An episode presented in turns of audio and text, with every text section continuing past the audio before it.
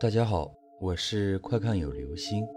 今天的故事叫做《男生宿舍之鬼事连连》。大学的时候，老二住在我的上铺，是一个极邋遢的人。老二其实长得还算不错，做派也不错。刚开学的时候，相当受女生欢迎。只是人实在是太邋遢。以至于后来没有女生敢靠近他。当初在没有遇到他时，我认为自己已经够邋遢的了，可是比起他来，真是小巫见大巫。我只不过是有时会耍耍床单翻过来掉过去的小把戏，而老二从来不铺床单，亦无被褥之分，哪个在身上，哪个为被子。他的床上什么都有，从教科书到卫生纸。老二从来都是在床上更衣，有一次从我头上跳下来，脚上竟然已经穿好了皮鞋。问他，他告诉我上床时忘了脱。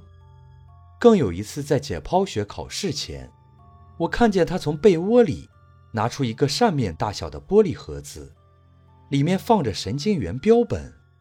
他一边对着窗口外的阳光看着，一边又不知从何处扯出根油条大吃。俨然是《欢乐英雄》中的王栋，让人神往。寝室里有了这样的家伙，卫生根本不可能达标。导员给我们寝室下了最后通牒：如果卫生再不达标，全寝室八个人都要通报批评。老大火了，要给老二好看，老二这才极不情愿地收拾起他的床。他往床下扔着东西，我们几个就戴着医用口罩。还有塑胶手套在下面接着，十几本小说，无数只袜子，灰白色的白背心，硬硬的内裤，还有几根油条和半袋咸菜，以及一大堆黏糊糊的卫生纸。我们强忍着恶心把这些扔进垃圾袋，老二还时不时的回头说着：“这个不能扔，那个还有用。”过了好久，老二翻着自己的床底，突然兴奋地喊着。内裤，我去，你这都扔了一堆了。我们几个一脸的不以为然。可是这条不是我的。老二回过头来，神色十分兴奋。他手指上挑着一条深红色的内裤，正面三角部位镂空，后面只有窄窄的一条，性感至极，是一条女人内裤。老二一边兴奋地摇着手里的内裤，一边说。我在床板缝里发现的。这里原来是女寝，当然可能有这样的东西了。找到卫生间也不至于这样大惊小怪的呀。看我们都在低头收拾垃圾，没什么反应。老二失望地打开窗户，大声喊着：“再见了，性感内裤。”第二天，我被对面床的老三吵醒。只见他神色慌张地指着我的头顶，我站起来，迷迷糊糊地睁开眼。老二坐在床边，拿着我们寝室八个人公用的大镜子。他本来短发，却将镜子放在盘着的腿上，然后左手慢慢从耳边抚过，右手的梳子顺着一直梳到胸前。明明是在梳空气，却好像他真的有齐胸长发一般。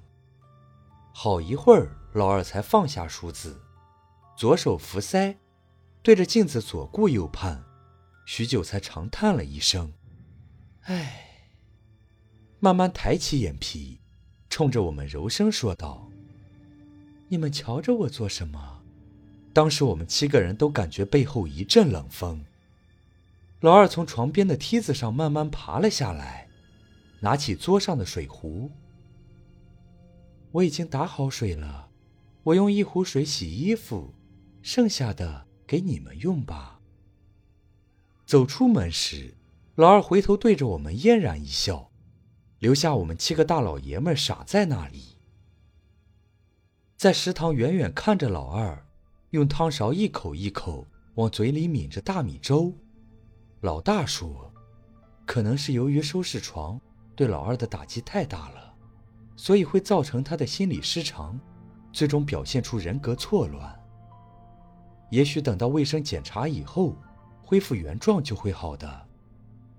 还好在课堂上，除了猛记笔记，和偶尔抬起头，和讲药理的胖老太太相视一笑以外，老二表现还都算正常，至少没有别人察觉他的性格变异，这还是让我们比较欣慰的。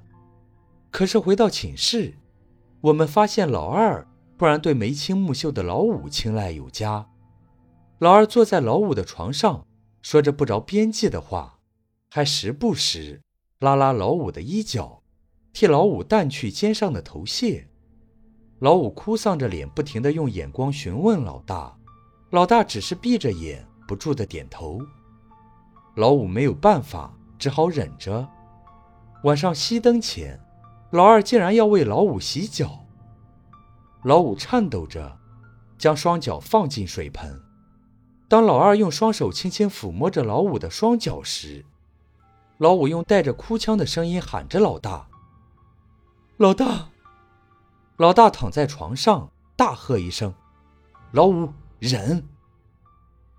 我看见老五咬住了自己的枕巾。我们以为只要等到老二睡着了。一切也都会跟着告一段落，可是没有想到，事情发生的是那么突然。半夜老五的一声惨叫把我们惊醒，我们才意识到出事了。这时，老二已经不在自己的床上，他正与老五纠缠在老五的床上。我们把他们拉开，老五一直哽咽着说不出话来，在一段时间里。我们几个一直都在怀疑，老五已经被老二给侵犯了。等我们把他俩分开，才发现，老二近乎裸体，光光的身子，只穿着一条内裤，那条深红色的女人内裤。老大几下子就把那条内裤从老二的身上给扯了下来，老二也跟着昏迷了过去。